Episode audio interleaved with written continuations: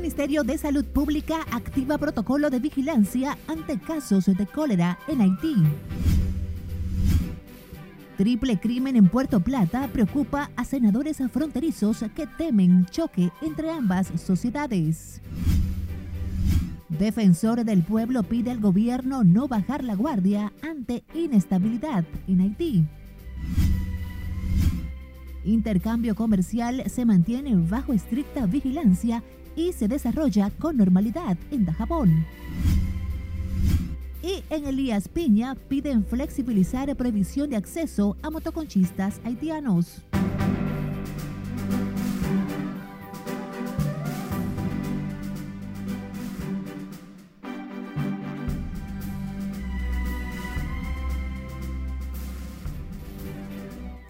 Hola, ¿qué tal? Muy buenas tardes. El lunes 13 de octubre. Feliz inicio de semana. Iniciamos la primera emisión informativa de Noticias RNN. Graciela Acevedo les saluda.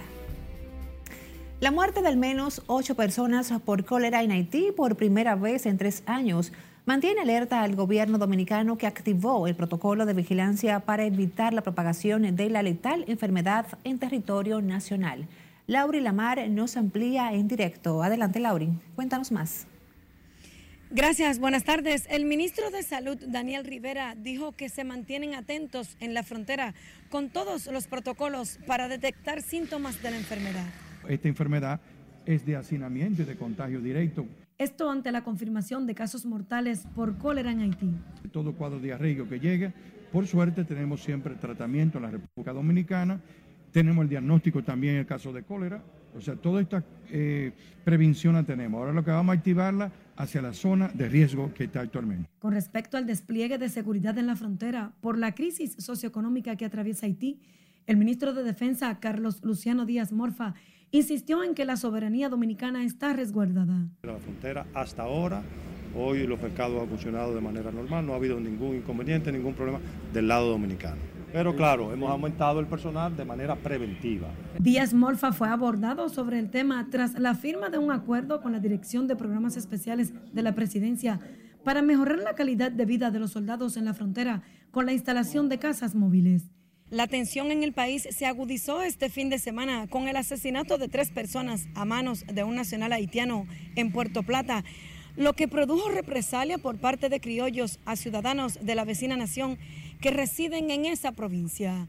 De mi parte es todo retorno al estudio. Te agradecemos este reporte, Lauri Lamar. Y sobre el tema, senadores fronterizos se mostraron preocupados porque el triple crimen en Puerto Plata que se atribuye a un hombre de nacionalidad haitiana se pueda convertir en una pieza de choque entre ambas naciones. Nelson Mateo tiene la historia. Y nosotros que estamos en la frontera tenemos una, una grave amenaza. Las relaciones dominico-haitianas están cada vez más tensas. La situación se agrava ahora con el asesinato del tío del general Soto Jiménez y otras dos personas en Puerto Plata, generando serias preocupaciones entre senadores fronterizos. Porque se puede dar una mala interpretación. Se puede interpretar como si hubiera una guerra entre haitianos y dominicanos. Somos dos países hermanos, compartimos la misma isla y, yo entiendo que hay que ponerle un alto, hay que ponerle un costo, es una situación muy preocupante.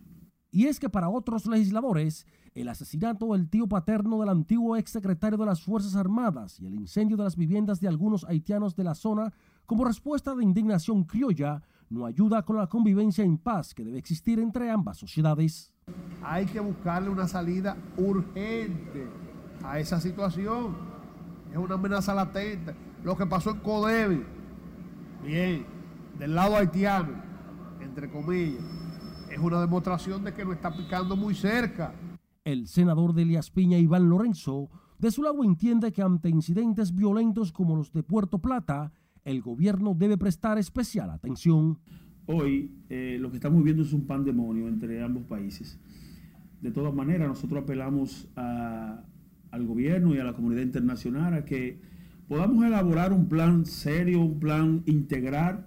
De su lado, el representante de Pedernales, Dionis Sánchez, considera que el incendio de las viviendas a un grupo de haitianos como respuesta a la muerte de tres dominicanos en el sector La Isabela habla de un problema serio que acecha al país. Nosotros tenemos que definir qué vamos nosotros a hacer con ese tema. Como nación, nosotros tenemos que tomar una decisión. Y no es la verjita perimetral que va a parar eso.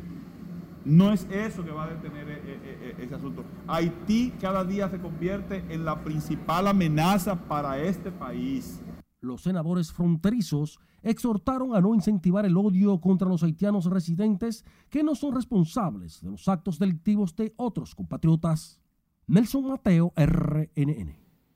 Profundizando aún más este tema, el defensor del pueblo, Pablo Ulloa, dijo hoy que es una responsabilidad directa del gobierno dominicano darle respuesta al triple asesinato de Puerto Plata. Ulloa expresó en ese sentido que el problema de la inestabilidad en Haití y las bandas criminales es un tema al que hay que prestar atención. Ciertamente que tenemos que estar todos atentos a las situaciones que pasan en nuestro vecino país y darle seguimiento eh, del lugar por las situaciones no solamente de, los haitianos como tal, sino de las bandas que operan dentro. En ese sentido, el defensor del pueblo está atento, pero previendo claramente que la responsabilidad es del Poder Ejecutivo. El defensor del pueblo se opuso a que se incentive el odio contra los haitianos en el país, que nada tienen que ver con los delitos de sus compatriotas. Pablo Ulloa habló del tema en el Congreso Nacional, donde fue invitado por la Comisión de Derechos Humanos de los Diputados que preside el legislador Juan Dionisio Restituyo. Y sepa que el embajador dominicano en Haití, Farouk Miguel Castillo, aclaró este lunes que es falsa la información que circula en las redes sociales de que haitianos habrían incendiado el consulado que opera en el vecino país. El diplomático dijo que las imágenes corresponden a un golpe de Estado que hubo en Burkina Faso la semana pasada, donde la embajada de Francia ubicada en Ouagadougou fue incendiada por quienes respaldaban la movilización. Las declaraciones del diplomático se produjeron tras un video que se viralizó en las redes sociales, donde se observa a un grupo de individuos atacar la sede de una embajada. Vamos ahora a Dajabón, donde se desarrollan con normalidad las actividades comerciales y la frontera se mantiene celosamente vigilada por miembros de los organismos castrenses de República Dominicana tras los disturbios registrados la semana pasada en el Parque Industrial Codevi. Nuestro corresponsal en esa provincia, Domingo Popoter, nos presenta la historia. El intercambio comercial entre dominicanos y haitianos por la frontera norte de Dajabón se desarrolla en completa normalidad. Cientos de comerciantes haitianos cruzaron este lunes a la provincia de Dajabón para, como de costumbre, abastecerse de alimentos en la feria fronteriza. Todo esto se realiza mediante una estricta vigilancia de las Fuerzas Armadas que supervisan la zona por el mercado de Dajabón. Algunos comerciantes y motoconchos señalaron que la seguridad permanece en estos predios, pero que no se debe bajar la guardia.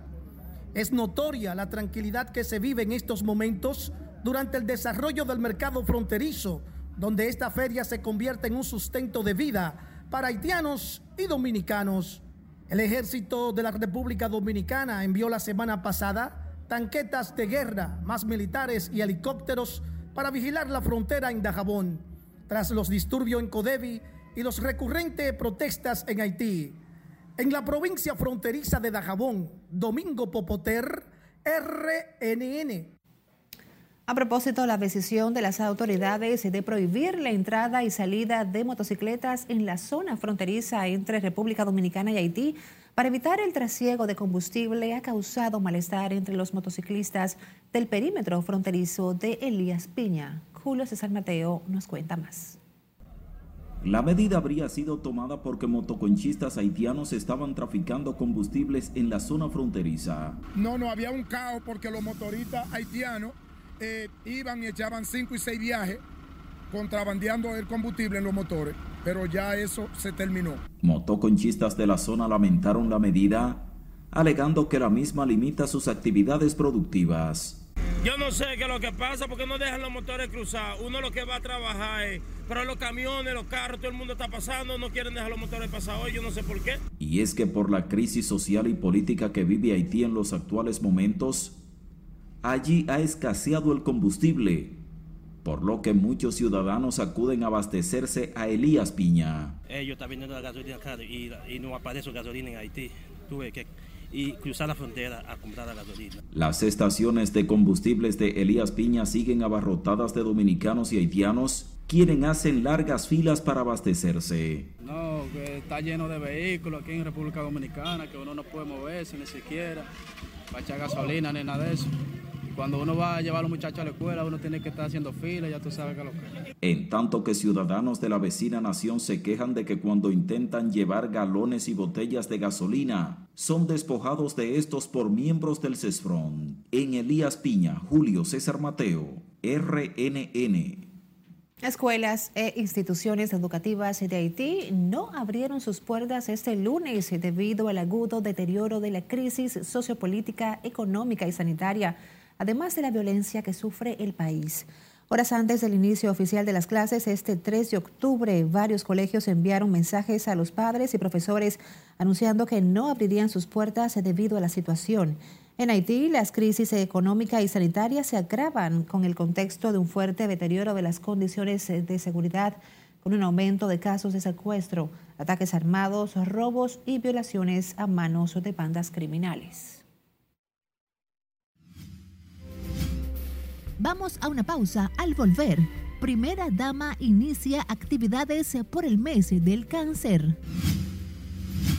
Además, comunitarios enfrentan patrulla de la policía para impedir arresto de joven en Santiago. Y les contamos del reconocimiento que hizo el presidente Luis Abinader a propósito del Día Internacional del Odontólogo. Esta es la primera emisión de Noticias RNN. No le cambien.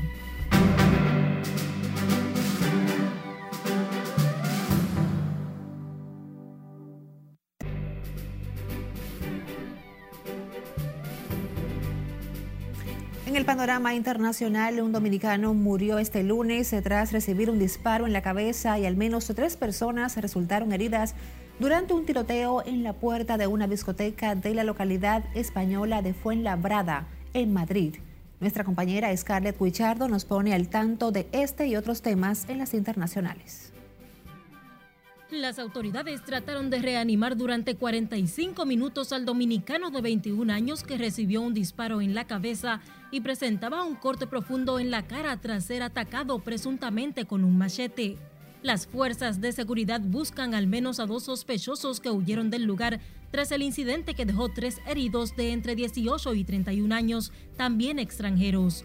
La policía investiga si el homicidio está relacionado con una reyerta que dejó dos apuñalados en otra discoteca. Brasil irá a segunda vuelta el próximo 30 de octubre tras el sorpresivo desempeño del mandatario ultraderechista Jair Bolsonaro en las elecciones presidenciales frente al izquierdista Luis Ignacio Lula da Silva. A propósito, por primera vez en la historia de Brasil, dos transgénero ocuparán escaños en la Cámara de Diputados a partir del 2023, luego de resultar elegidas en los comicios del domingo, según los resultados oficiales conocidos este lunes. Erika Hilton del Partido Socialismo y Libertad fue elegida en Sao Paulo con más de 257 mil votos y Duda Salabert del Partido Democrático Laborista con cerca de 208 mil sufragios. Nos vamos a Rusia, que reconoció este lunes el avance del ejército ucraniano en la región de Gerson, en el sur del país, donde las fuerzas de Kiev lograron romper algunas líneas defensivas y obligaron a los invasores a tomar nuevas posiciones de defensa. Y el investigador sueco Svante Pebo ganó hoy el Premio Nobel de Medicina 2022 por sus descubrimientos sobre la evolución humana. El hombre de 67 años fue galardonado por lograr la tarea aparentemente imposible de descifrar el código genético de los neandertales y establecer una disciplina científica completamente nueva, conocida como la paleogenómica. En las internacionales es Carelet Guillardo, RNN. Volvemos al país con la directora del Centro de Exportación e Inversión de la República Dominicana, Viviana Ribeiro. Resaltó hoy el crecimiento de la inversión extranjera en el país pese a la crisis internacional y el impacto de la pandemia del COVID-19. Ribeiro enfatizó en ese sentido la importancia del sector turístico y sus aportes a la economía del país en el renglón de sus inversiones. Y les comparto que solamente el año pasado logramos captar a nivel general el 80% de todos los flujos de inversión extranjera directa que entraron a la región del Caribe. El promedio en años anteriores era un 47, un 50%. El año pasado fue un 80%, o sea que nuestro país fue el principal impulsor del proceso de recuperación, no solamente de la República Dominicana, sino también del Caribe en La directora de Pro Dominicana habló en el marco de la cumbre Expo Tours 2022, un encuentro que reúne a los protagonistas del turismo dominicano en el que participan el grupo Eulen, Aerodón y Autoridad Portuaria Dominicana, entre otras. Hablemos del coronavirus y es que el Ministerio de Salud Pública reportó este lunes 80 casos nuevos de COVID-19 y cero fallecimientos en las últimas 24 horas. De acuerdo al boletín de la Dirección Nacional de Epidemiología del Ministerio de Salud, se mantienen activos 486 casos y la positividad diaria se sitúa en 13.84%, en tanto que la de las últimas cuatro semanas está en 3.07%. La red hospitalaria cuenta con 2.373 camas COVID, de las cuales 32 están ocupadas, mientras que las camas de unidad de cuidados intensivos tienen 585 disponibles, de las cuales solo cuatro están en uso. El Partido de la Liberación Dominicana tiene todo listo para la cumbre interna que realizará el 16 de este mes para medir la simpatía de seis de sus dirigentes que se disputan la nominación presidencial. Según el secretario general del PLD, Charlie Mariotti, cerca de 25 mil personas trabajarán en el proceso. A 13 días siempre eh, es la etapa clave de los ajustes, de tú recoger cabos, cabos sueltos. Hoy tenemos una reunión al mediodía y otra a las 4 de la tarde, precisamente para comenzar a ver para comenzar a ver eh, ya el proceso más desde la gran película. Se están preparando todas las valijas contentivas de los equipos de votación, los materiales de apoyo, eh, todo, todo el apoyo para que el proceso se desarrolle exitosamente. Un total de tres hombres e igual número de mujeres aspiran a la candidatura presidencial del Partido Morado. Entre estos figuran la ex vicepresidenta de la República, Margarita Cedeño, y el actual alcalde por Santiago, Abel Martínez. También el ex procurador de la República, Francisco Domínguez Brito, así como Karen Ricardo, Luis de León y Maritza Ortiz. De su lado, la Comisión Nacional Electoral de la Fuerza del Pueblo dejó abierta en todo el territorio nacional y la circunscripción del exterior el proceso de registro y promoción interna de los y las aspirantes a cargos de elección popular para el periodo 2024-2028. Explicaron que en lo adelante los militantes con aspiraciones podrán expresar sus intenciones siempre apegados a los reglamentos e instructivos especiales para evitar violaciones a la ley sobre partidos políticos y agrupaciones políticas. Que establecen que en este momento estamos dentro del periodo previo a la pre-campaña. Por lo tanto, los compañeros y compañeras pueden promover sus aspiraciones única y exclusivamente a lo interno del partido, a lo interno de la fuerza del pueblo, en sus locales, en sus instalaciones y desde luego contactando la militancia. La Comisión Nacional Electoral añadió que este periodo de promoción especial contemplado en la ley culminará el 2 de julio de 2023 cuando se da inicio formal al periodo de precampaña según el calendario establecido por la Junta Central Electoral. Cambiemos información. La primera dama de la República, Raquel Arbaje, encabezó este lunes la exposición Sosteniendo la Esperanza, organizada por el Instituto Nacional del Cáncer Rosa Emilia Tavares, en la que a través de la confección de un sostén, 11 mujeres se plasmaron sus vivencias con el cáncer de mama. Conectamos con Siledis Aquino, quien se encuentra desde el INCAR para ampliarnos. Adelante, Siledis. Buenas tardes para ti. Buenas tardes, así es. Numerosas son las experiencias contadas por familias dominicanas con respecto al cáncer. La primera dama Raquel Alfaje no es la excepción. Ustedes hoy me han sacado las lágrimas y a mí no me importa que todo salga. Yo no tengo maquillaje, wow. Numerosas son las experiencias contadas por familias dominicanas sobre el cáncer. La primera dama no es la excepción. Esta dura enfermedad tocó muy de cerca a Raquel Alvaje. Mi hermano de 39 años falleció de cáncer, pero fue una cosa tan explosiva y hoy estamos hablando de vida.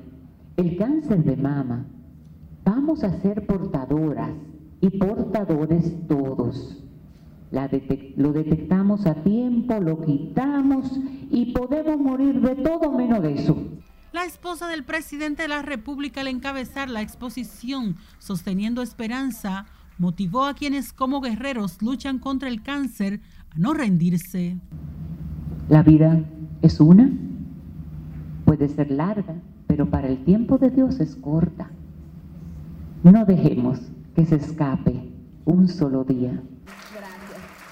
Entre esas experiencias también se encuentra la de la doctora Rosa Méndez, quien producto de la enfermedad perdió su primer embarazo y ha sido operada ocho veces, la última hace un mes. En mis cuatro años de tratamiento en el INCAR, he perdido el pelo tres veces y hoy tengo pelo.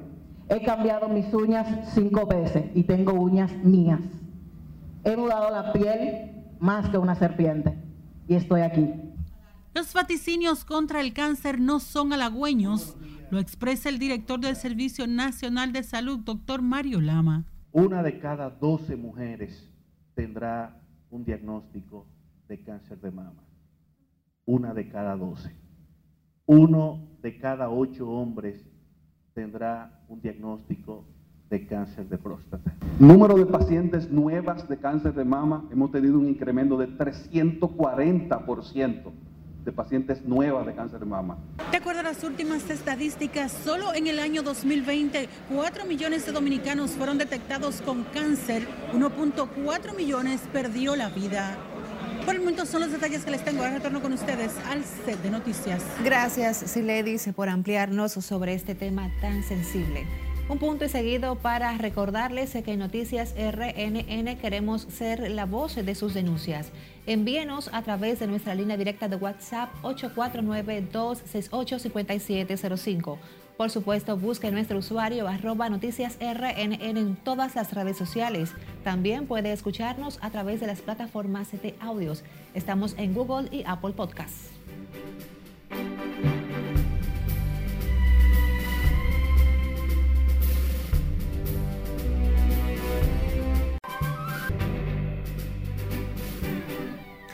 De regreso con más informaciones en la primera emisión de Noticias RNN. Ya se encuentra bajo la protección de las autoridades una mujer que fue golpeada y arrastrada en plena vía pública por un hombre al que persiguen las autoridades. Así lo informó el vocero de la Policía Nacional, Diego Pesqueira, luego de que se viralizara en las plataformas digitales el video en el que se observa cómo el individuo, solo identificado como Rafael, propina una brutal golpiza a la mujer. En el audiovisual se escucha a otras personas que advierten al agresor de su comportamiento hacia la mujer, sin embargo, no auxiliaron a la dama. Vamos a Santiago, donde un hombre se encuentra en estado delicado luego de que resultara herido en medio de un enfrentamiento entre comunitarios y agentes de la policía en el sector Buenos Aires de esa ciudad. Junior Marte nos cuenta.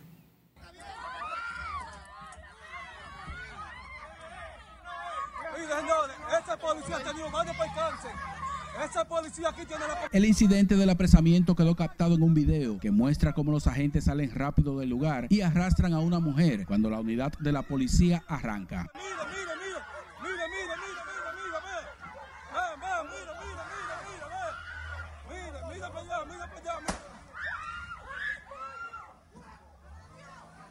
Los residentes del lugar salieron en defensa del joven apresado y lo definen como un hombre de trabajo. El deber de ellos es cuando hay, una, hay un ladrón, delincuente que tiene una querella, él salía a buscar delincuente y ladrón. No, ellos se llevan a lo serio. Ya esa redada, eso no se usa. Cuando vine a ver que la muchacha iba este, con la cabeza para abajo en la camioneta, el muchacho que tiene el tiro se mandó a socorrer a la muchacha este, porque ya ella estaba casi en el suelo así, la llevaban con la cabeza para abajo y él fue a socorrerla. Entonces cuando él se mandó a socorrer a la muchacha, el eh, policía de una vez, pan, le, le dio un tiro.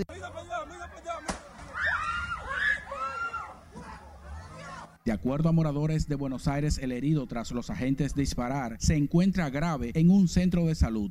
y trabajándole a un carro blanco que tenían ahí, estaban ellos, ese muchacho. Y ahí fue la, ya usted sabe, le tiraron un tiro a uno, estaba de interno en el hospital y de que lo vamos a volver a operar. Está más muchachos. Ese es su negocio y él vive ahí también con su familia. Entonces eso también lo, lo vio en los hijos de ellos. Lo del hijo de él lo que vio es que ese abuso que hicieron la policía, porque si ellos llegan y hablan con ellos y lo detienen y se lo llevan, no hace nada porque ese es su trabajo de depurarlo. Pero no hace eso, nada que hicieron, está más eso que hicieron. El, eh, el, otro no, el que está preso no aparecía, ahora, ahora hay que aparecer, de que lo vaya a ir para la base, que para hacerle un expediente.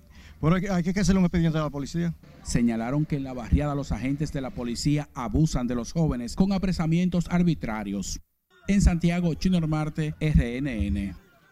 Nos quedamos en Santiago. Allí, la primera sala penal de la Corte de Apelación desestimó un recurso de apelación presentado por los abogados de uno de los implicados en la muerte de la abogada puertoplateña Paola Languasco. Se trata de Cristino Antonio Mármol Núñez, a quien el tribunal ratificó la condena de 20 años de prisión que le fue impuesta tras ser hallado culpable en primera instancia por asociación de malhechores.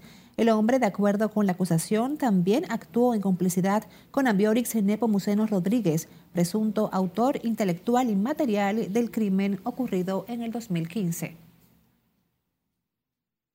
El presidente Luis Abinader reconoció este lunes a varios odontólogos por su trayectoria en el ejercicio de sus funciones en el marco de los servicios de la Red Pública de Salud durante la ceremonia de premiación encabezada por el jefe de Estado, el director de odontología del Servicio Nacional de Salud, doctor Mario Bornigal, dijo que el objetivo es reconocer los esfuerzos que realizan los profesionales de la salud bucal para eficientizar los servicios dentales en todo el país.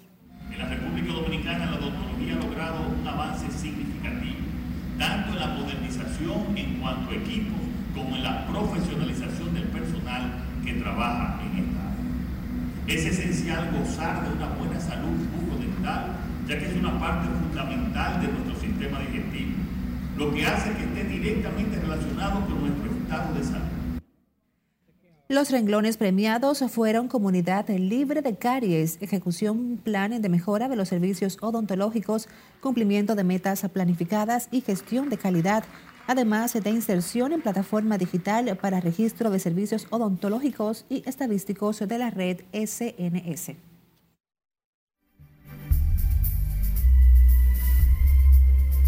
Saludos buenas, una vez más al aire, con deportes muy, pero muy beneficiosos para su entendimiento.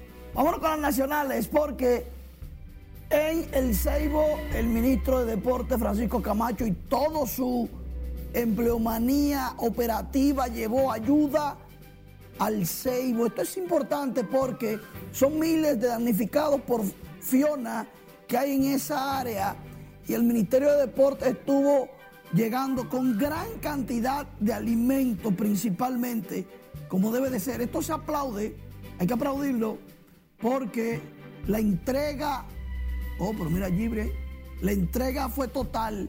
En el baloncesto del Distrito Nacional, Mauricio Báez le gana 95-53. ¡Qué pela! Por 40 puntos a San Lázaro.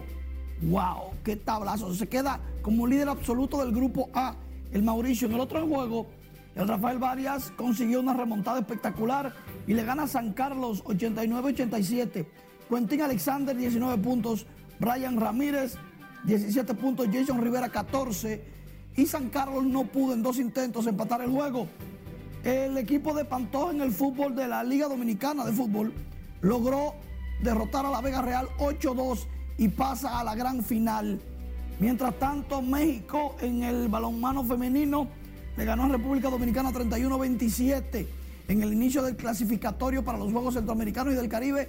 El Salvador 2023, Alberto Pujols en el último juego en San Luis jonrón, doble, y es sacado en la mitad del juego junto con Adam Wainwright y Yadier Molina. Emmanuel Clase rescató su juego número 41 y es el líder de las mayores. Otros dominicanos rescataron partido Gregory Soto el 30 y Rafael Montero el número 14. Oscar Hernández consiguió dos cuadrangulares. Jeremy Peña consiguió su número 21 y Marcelo Zuna dijo que viene a jugar con los gigantes del Cibao en el béisbol invernal A. Y en San Luis, la alcaldía colocó el día 5 de octubre como el día de Alberto Pujols. Fueron interesantes. Por el momento es todo. Sigo contigo.